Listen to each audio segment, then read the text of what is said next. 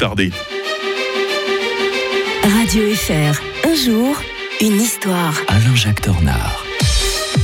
Bonjour Alain-Jacques Tornard. Bonjour Mike. Plaisir de vous retrouver depuis la rentrée hein, pour un jour une histoire Alain-Jacques Tornard. On évoque aujourd'hui euh, le 8 septembre 1855, la fin du siège de Sébastopol. Ça a été quand même le principal épisode de la guerre de Crimée. hein. Vous avez entendu le mot, hein, Sébastopol. Mhm, Quand mhm. Poutine a annexé la Crimée, il a dit la Crimée est Sébastopol. Ah ah. C'est quelque chose de très symbolique. Alors en plus c'est le maréchal de MacMahon euh, qui passe dans l'histoire d'ailleurs pour ses formules euh, que d'eau, que d'eau, euh, j'y suis, j'y reste, enfin des trucs comme ça, qui a réussi à prendre cette, ce- cette, cette forteresse, cette- ce port fondamental pour, le, pour la Russie, qu'ils ont perdu. Et surtout c'est une guerre absolument terrible parce que les, une fois de plus les Russes s'étaient sentis terriblement humiliés. Eux ils voulaient mettre la main sur les lieux saints, Istanbul.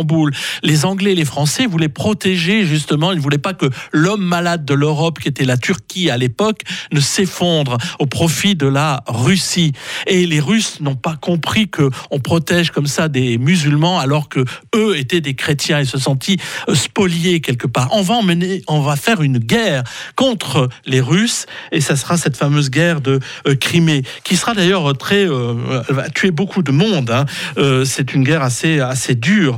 Et ensuite, quand les Russes auront perdu cela, ils vont vouloir se réformer, d'où les réformes ensuite d'Alexandre II. Les Anglais, d'ailleurs, ont été déçus par euh, l'attitude des Français, parce que les Français vont se gosser d'avoir gagné euh, cette guerre de Crimée quasiment à eux Mhm. tout seuls. hein, vous connaissez Napoléon III.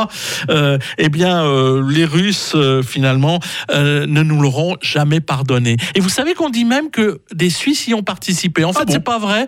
Il y avait une légion suisse qui avait été créée avec un ancien conseiller fédéral qui était Oxenbein, mais euh, ils n'y sont jamais parvenus parce que la guerre a, fi- a fini plus vite. Par contre, on a ramené de, euh, de manière un peu mythique une spécialité euh, venant de là-bas, c'est le fameux Malakoff. Oh, c'est tellement bon ça. Ah, moi je déteste. mais bon. Et je crois, Mike, que vous-même avez une petite anecdote là-dessus au sujet des cloches. Oui, moi qui fais beaucoup de recherches historiques sur les cloches d'église, eh bien, il y a des fondeurs qui ont dû arrêter de travailler à cette époque-là, pendant la guerre de Crimée, puisque le bronze qu'il se faisait euh, livrer de cet endroit n'arrivait plus jusqu'en Suisse. hein. Comme aujourd'hui, Mike. Exactement comme Oh. aujourd'hui.